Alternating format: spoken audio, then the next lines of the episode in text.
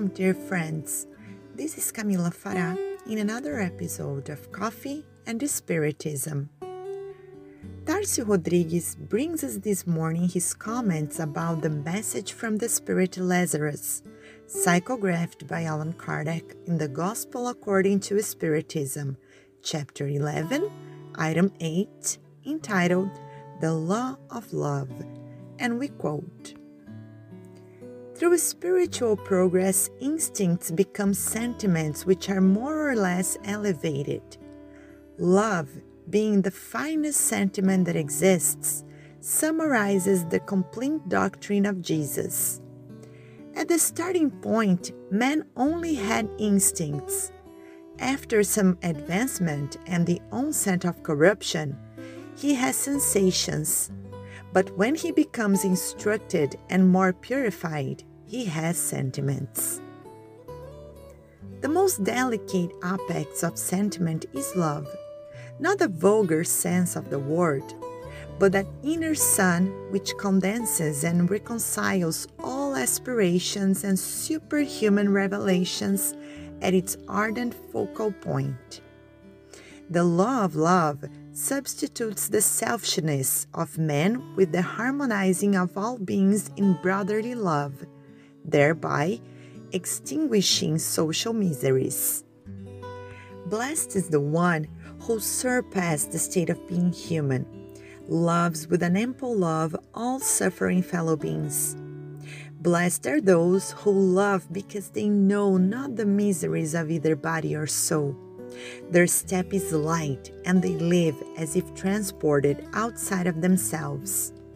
When Jesus pronounced the divine word love, it made the people tremble, and the martyrs, inebriated with hope, descended into the amphitheaters.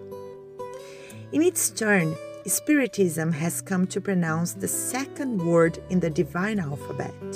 Pay attention, because this word, reincarnation, lifts up the tombstones from the empty graves and triumphant over death reveals to astonished people its intellectual patrimony. But it is not to this that man is conducted, but rather to the conquest of his own being, already elevated and transfigured. Blood has redeemed the spirit, and today the spirit has to liberate the man from matter. I have already said that in mankind's beginning he had nothing but instincts. Therefore, those in whom instincts predominate are still nearer the starting point than their goal.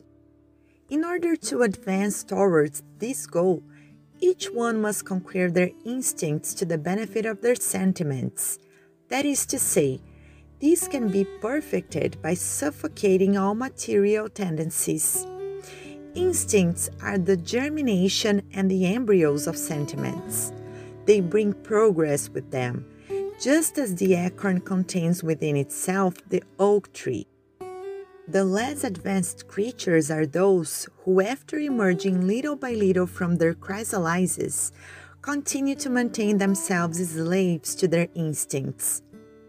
The spirit needs to be cultivated as you would a pasture.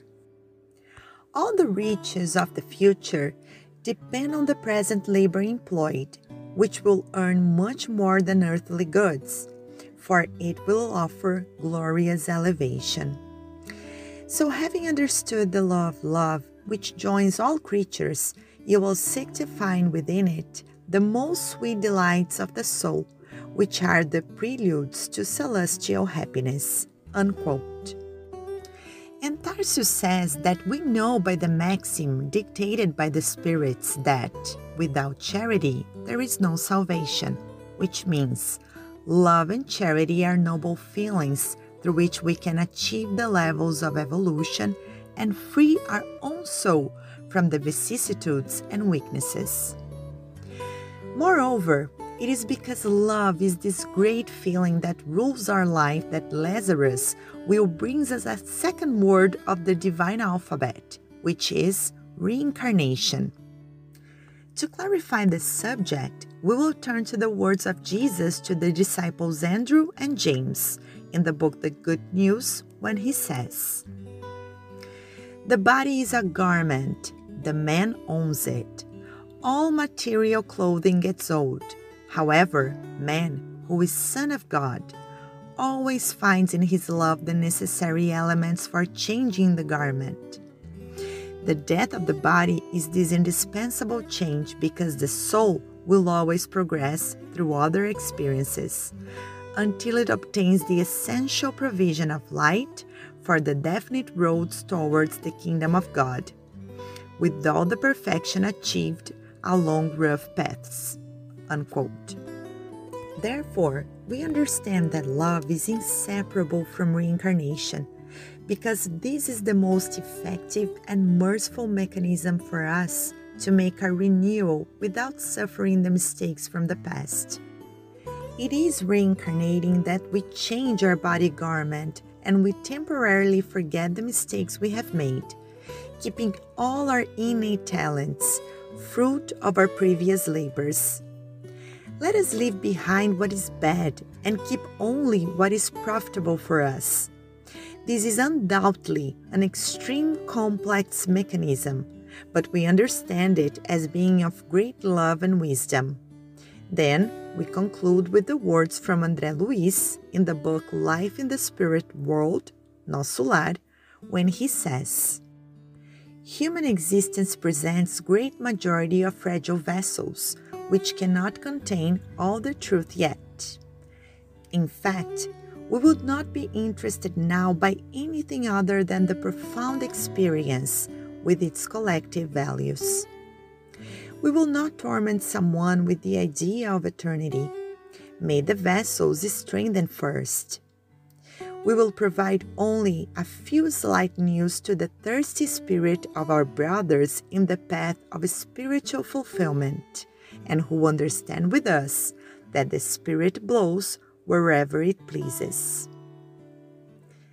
Peace and love to you all, and until the next episode of Coffee and Spiritism.